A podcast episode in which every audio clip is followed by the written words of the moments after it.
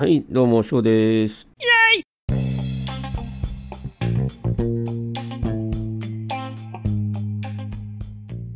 アメリカ生活で何が一番大変だったかなっていうことを、うん、振り返ってみようかなと思うんですけど、当時はね、大変だなって思うことたくさんあったんですけど、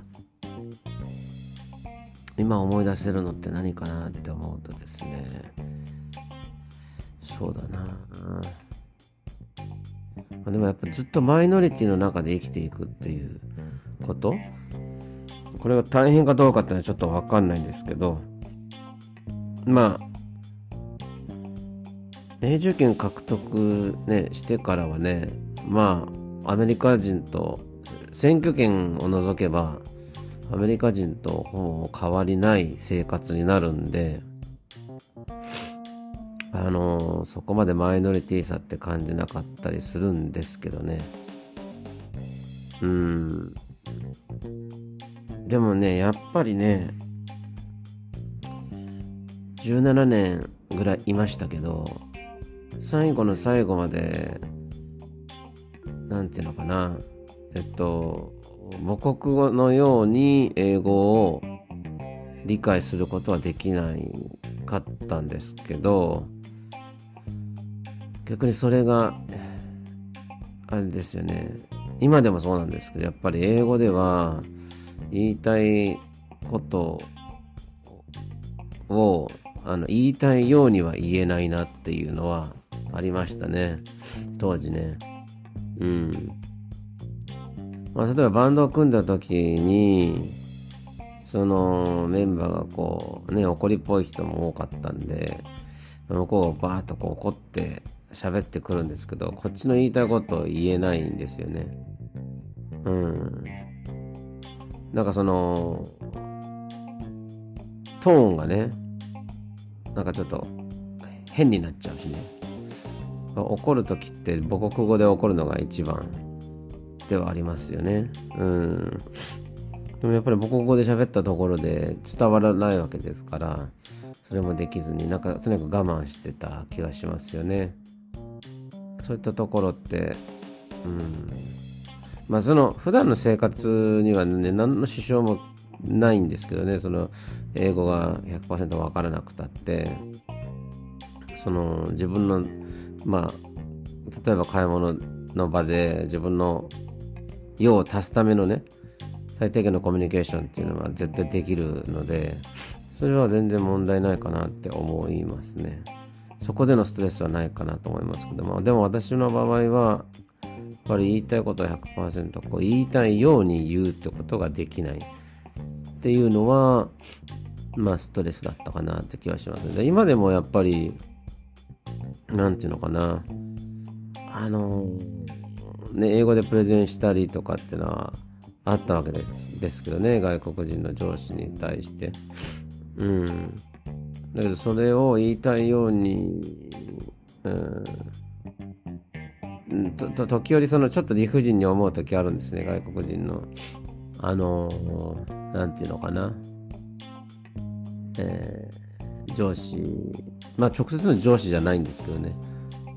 周りは、まあ、別の例えばリージョンにいる人ななだわけだから直接の上司じゃなくて言ってみれば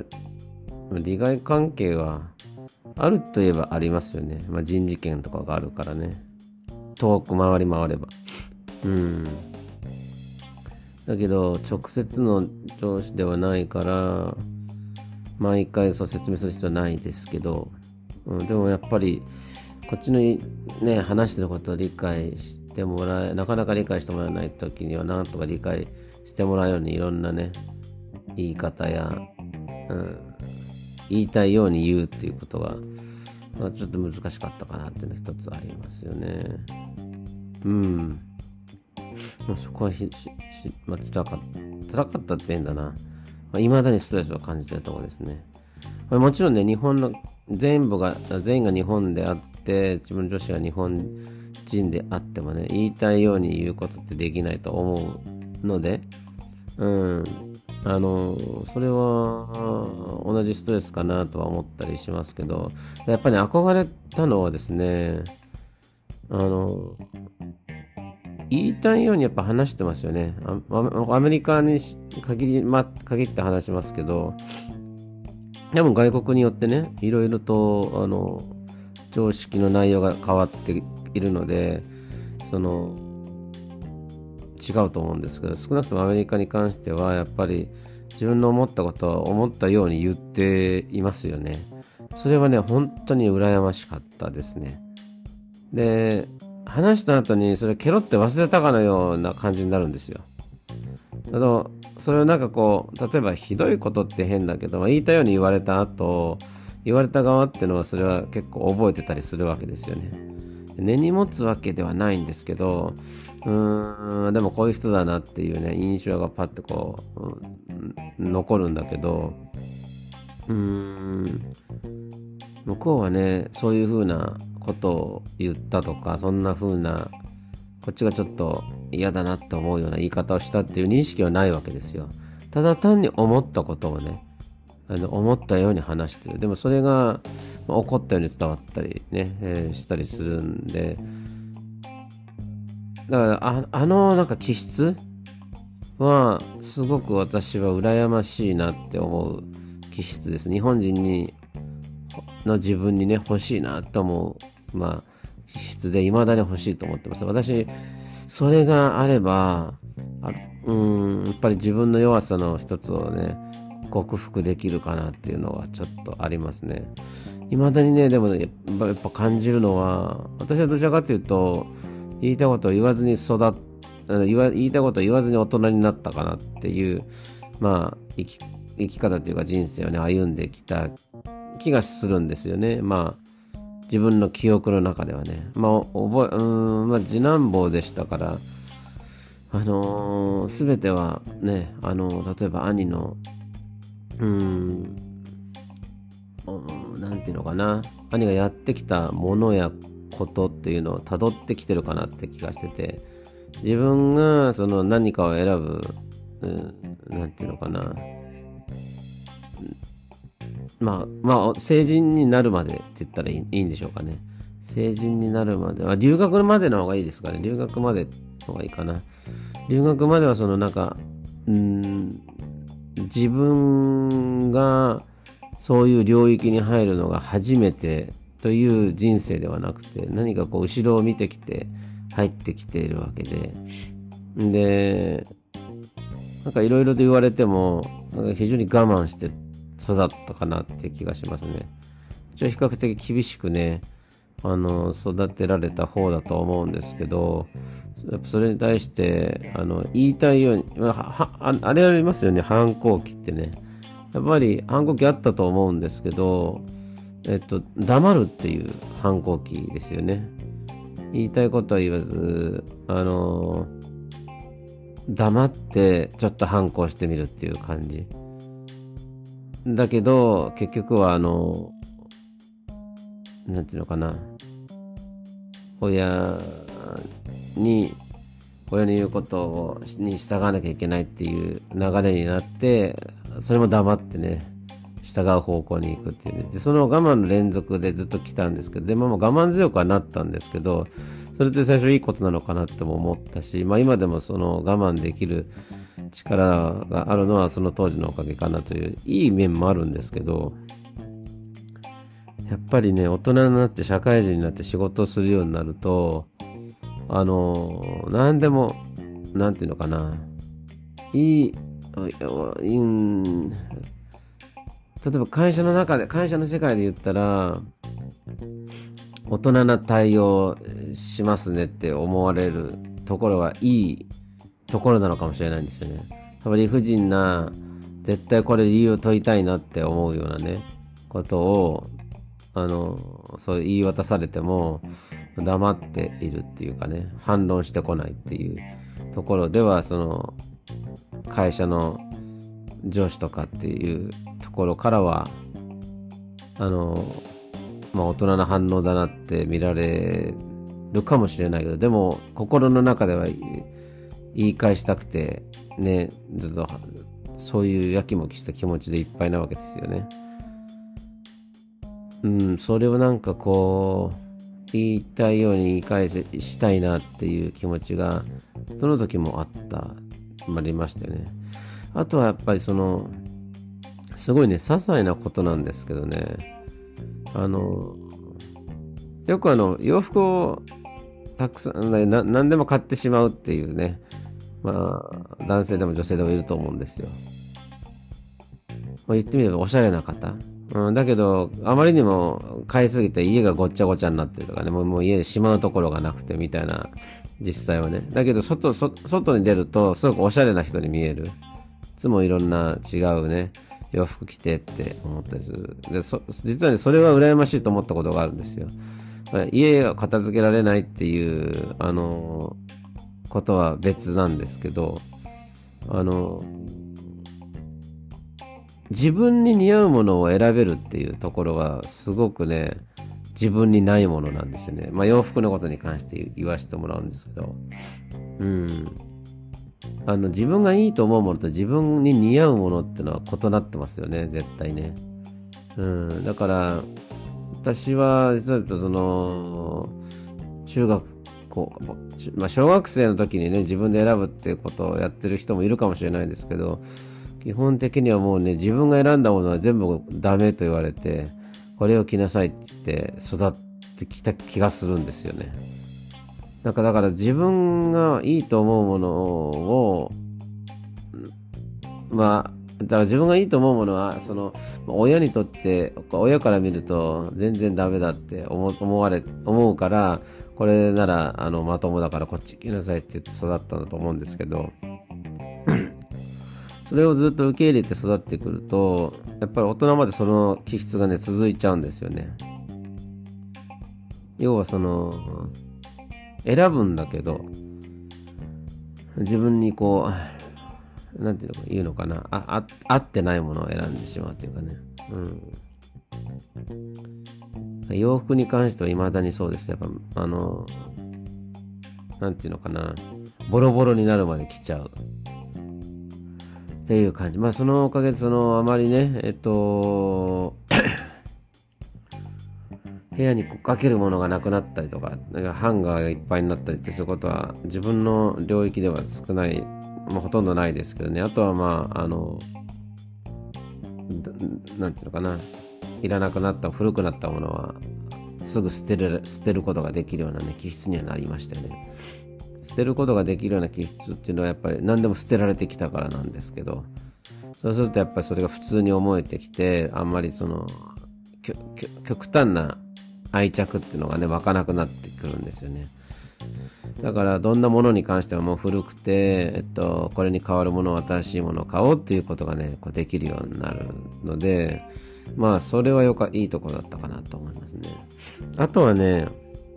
一番辛かったことっていうところでアメリカで生活で言うとね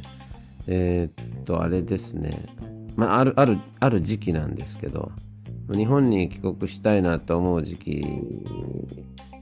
かな。あとまあまああの実はその離婚っていうところとその結婚してた時に住んでた家から引っ越しをしなきゃいけないっていうところと日本帰国を考えた考えているっていうこの3つがね同時期に重なった時なんですよ。それが一番大変でしたね。まあ今まではねアメリカって言ってもねあのえー、結婚していったのでいろんな何をやるにも、ね、2人で考えることができたわけなんだけど、えー、今度初めて初めてっていうか、まあ、そうある意味初めてなんですよね。なんていうか大学の時はルームメイトがいてで大学出たても、まあ、結婚する前までもルームメイトがいたわけですよね。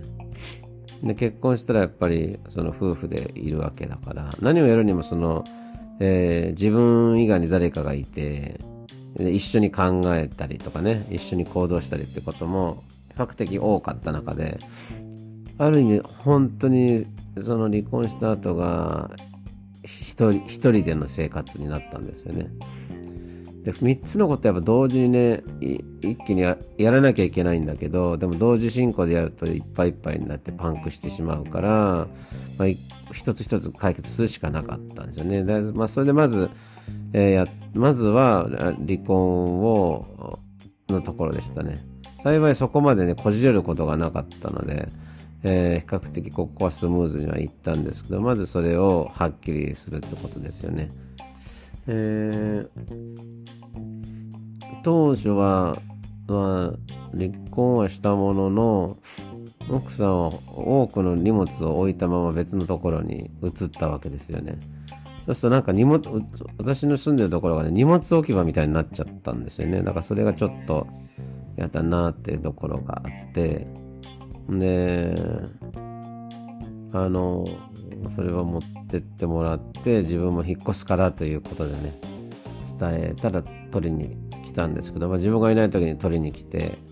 あの帰ってきたらなんか物気の殻みたいになってた感じ。ここっそりとね持っていかれましたけどね。うん。なんかテレビでありますよね。なんか家から帰ってきたらあの同棲してた人が突然もういなくなってたとか、えー、ね、家が物気の殻になってたってシーンってよくあると思うんですけどまさにあんな感じ。うん、いない時に刺さっていってしまったってね。まあ、例えば、あの、離婚をその弁護士とか、なんだろう、うん、裁判でね、離婚が成立した後とか、あるいは、その、なんだっけな、協議離婚ができてない時っていうのは、確かあれですよね、えっ、ー、と、親なんだけど、親権が自分じゃない時に、えー、離婚した後にその自分たちの子供のいる家に入るとよよくないですよね。確か。ある意味不法侵入になっちゃうんじゃないでしょうかね。あれ確か。ちょっとわかんないですけど。うん。だからやっぱある決まった親権があるところがもう正式な親になってるっていう感じになるから。うん。確かそんな感じだった気がしますよね。だからちゃんとしたこううん合意を合意の取れた相方子供と相方をしないとえっ、ー、と警察に通報されかねないということが多分あったとあありますよねおそらくね。まあまああのとにかくその離婚が、えー、した後はあれでしたよね、えー、自分のそうか。そうそうそうそう。うん。とにかく引っ越しをしなきゃいけないと思って。で、あと、残された自分の品物を引っ越しするまでに勝たさなきゃいけないんですよね。まあ、まずは引っ越しする場所を決めたんですけど、うん。それもちょっと大変でしたよね。なぜかというと、自分の引っ越しの場所を決めた後、引っ越すわけなんですけど、今までずっと一人でじゃなくて、必ず誰かと暮らしてきたわけだから、引っ越しが必ず一緒だったわけですよね。うん、だから荷物を運ぶのが一緒だったから楽だったんだけど、初めて自分で引っ越しトラックを運転するというね、まあ、そういうことがありましたよね。はい。んで、それで、まあ、結局ね、あの、大学時代の友達に来てもらって、えー、一緒に2人で、えー、やったんですけど、やっぱり新しく引っ越したところも物を増やすこともなく殺風景でっていう感じで。でまあ古いまあうんいろんなものを多くを比較的捨てて引っ越したんですけどね。うんでもやっぱりあのベッドとかあのカウチとかでの家具はそこにはまだ残ってたからうん。で今度それをね帰国に際してね捨てなきゃいけないと。で今度帰国するにしてもねいろいろと迷ったのがアメリカにいながらあの職を探すか帰ってから探すかっていうところを最終的に決断するまでに時間かかりましたよね。うん、それはなぜかというと一回あのアメリカにいながらして探していて見つかるかってことを試したからが一つ。でそれで一時帰国の間にあの内定を取ろうと思ってできなかったっていうねそういうプロセスがあったのも一つでそういうプロセスがあったのでもう帰国を完全に決めたという感じになりますね。なので、今度今度帰国を決めてからは、えっと、せっかく入ったそのアパートを引き払わなきゃいけないですよね。引き払うにしてもその自分の帰国の日にタイムリーに、うん、引き払うの難しいなと思ったんでまずはその知り合いのところでいろいろと聞いて数ヶ月でもその貸せる家が私に貸してくれる家がスペースを持ってるところがあるかどうかを聞いて回ったらあったわけなんですよね。まあ、一戸建てに住んでるんだけど、入り口別の、えー、ところの人が、えっと、そこを出ると。で誰かを探してるっていう話がたまたまあったから、そこに入らせてくれと。いうことで、多分半年もいないと思いますね、そこにね。でそこに入って、あとは帰国までの何ヶ月間、をそこで過ごしたわけですよね。はい。うん、で、そうやってね、あのー、まあ、3つの面倒いことをね、えー、同時に起きたんですよ、同時期にね。それをやらなきゃいけなかったっていうのが一番大変だったし、やっぱ感慨深いものもありましたよね、終わった時ね。あの、なんていうのかな。やっぱり自分はアメリカで、えっと、一つの何か成功を収めて、ずっとここで人生を終わらせようと思っていたわけなんで、で、まああれは、あの、ここ来る、アメリカ来る前もね、本当は、えっと、アメリカの大学を出て日本で、それで、いい、えー、なんていうのかな、キャリアパスっていうところを歩んでいこうという、なんか夢を描いてね、渡米したのはいいですけど、もう最初の就職の活動のところからつまずいて、そのつまずいた穴を埋めるための、えー、継ぎはぎで永住することになりっていうね、えー、なんかそんな本当紆余曲折を経て、で結局まああの日本に帰ることにはなった。ので日本帰ってきてからやっぱ波乱万丈は続きましたよね。はい、その中でもなんかうまいことつないできたなっていうのは今思うんですけどでもやっぱりその大きな夢を諦めることでね。うん。なんかこんなここまであのなんかちょっと虚しくなるんだなっていうのはちょっと思いましたね。その虚しさからやっぱり次のね希望をこう希望を持ってはいたんですけどやっぱりなかなかその希望が遠くに見えてきてねはいでその希望をやっぱりもっとこうなんていうのかな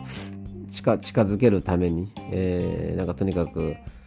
しんどいなと思うことも乗り越えてきたかなと思いますね。本当乗り越える乗り越えるっていうのが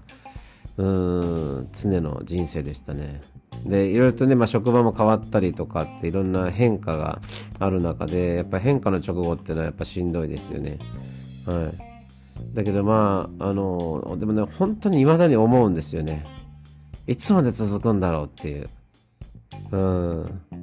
なんか、ちょっと楽になりたいなって思う時があって。うん。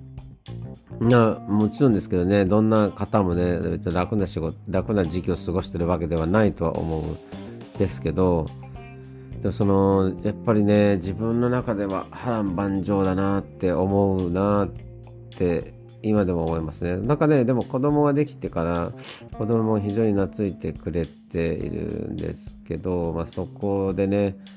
えー、本当に何もしないで家にその子供と一緒にいるってだけですごくね、あの、心はね、和むですよね。うん、もしもし子供とも仲良くなかったらそれもまた新たなストレスなのかもしれないけど今のうちはまだ懐いてくれてる年頃だからその時にこの癒しっていうのをね十分にもらって記憶に留めようかなと思ってますよね。うん、でもなんかいつ終わるんだろうなって気がしてねならないですよね。早くこういう何て言うのかなあの波乱万丈からは解放されたいなって思う日々が続いてます。まあ、あのでも留学をねするとかアメリカの生活をするっていうことはあるある意味その自分にとってはアドバンテージではないところに行くっていうことなんでねそれなりに覚悟して皆さんも行ってほしいなと思いますあの本当にいいことだだけではないのでで特にあの移住するっていうのはねあのまあ、まだ留学っていうのはあの日本に帰国するとかっていうねそこで大成するとかねあるんですよ。自分の本国に帰って大成するっていうのがあるのである程度ちょっと違うんですけどね。移住ってなるとあの何て言うのかな。向こうのアメリカの国民と肩を並べるっていう人生になるわけなんでね。そこからその優劣が出てきてしまうわけですよ。うん、だから その中で、まあ、勝ち負けの世界ではないんですが留学生ってねやっぱねお金持ちが多いんですよ。やっぱなんだか学費の高いところにわざわざ外海外から来るわけだからね。もちろんそのいい大学行ってる国内の、まあ、アメリカ人もお金持ちではあるわけなんですけどそことはまた違くてあのー、わざわざ外国に来てる人たちなわけですよ。うん、だからやっぱねそういう意味では、えー、非常になんていうのかなあん、まあ、上の世界のね人たちが大勢いますよね。うん、だけどやっぱり現地になるとねそういうサポートはもうあのないわけだからあの本当に肩を初めて自分の身の丈を知るのは移住の時ですね。移住を決めた時に初めて自分の身の丈を知ることになります。でその身の丈を知った時の自分の大きさがあ改めてね自分にねこれ自分あこんななんだ自分ってっていうね